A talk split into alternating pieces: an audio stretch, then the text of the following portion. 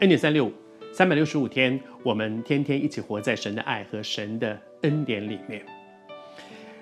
我最近读到一一个网络上的一一段话，我觉得我很被提醒啊。他说有一个历史学家这样讲说，人类从历史上学到最大的功课，就是人没有办法从历史里面学到功课。人类从历史上学到的最大的功课，就是我们发现人其实没有办法从历史里面学到功课。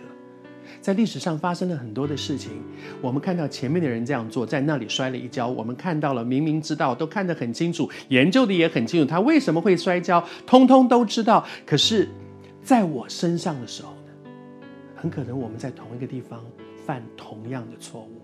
所以，人类的历史上有许多的事情，日光之下没有新事，都在同样的事上一再摔跤。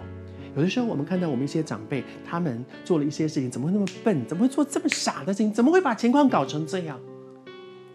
我年轻的时候，或者我小的时候，也常常这样看一些长辈，觉得他们怎么那么笨呢？怎么会做这样的事？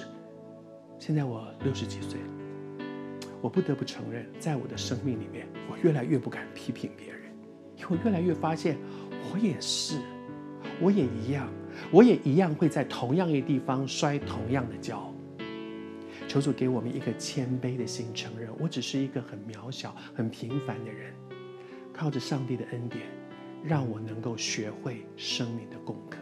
即便那个功课是别人摔的跤，或者是我过去已经摔过好多跤了，我不要在同样的地方继续再摔跤。在以色列人第一次被掳之后，有十一年的时间，上帝给以色列人一个很长的时间，让他们去学会这个功课。很惨呢，我们的国家被败败到一个地步，我们大量的被俘虏，我们的金银财宝被俘虏，我们这些人才被俘虏，我们遇到了这么大的事，十一年休养生息，接下来呢，我们可以有一个新的开始。我我们可以不要在同样的情况下继续摔跤。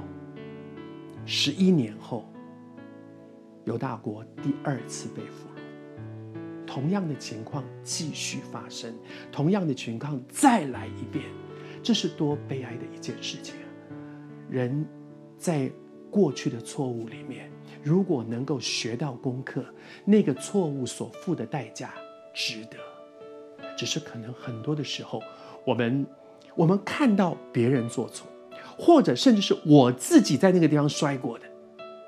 可是，如果我们不能够学到功课，我们就在同一个地方继续摔跤，继续摔跤。我觉得成为一个基督徒，在我生命当中有一个很大的恩典，就是我好喜欢那句话说：在基督耶稣里，旧事已过，都变成新的，可以有改变，不是。成为一个基督徒，我读了圣经，我知道了很多道理，所以我就可以不再继续活在那个错误里面。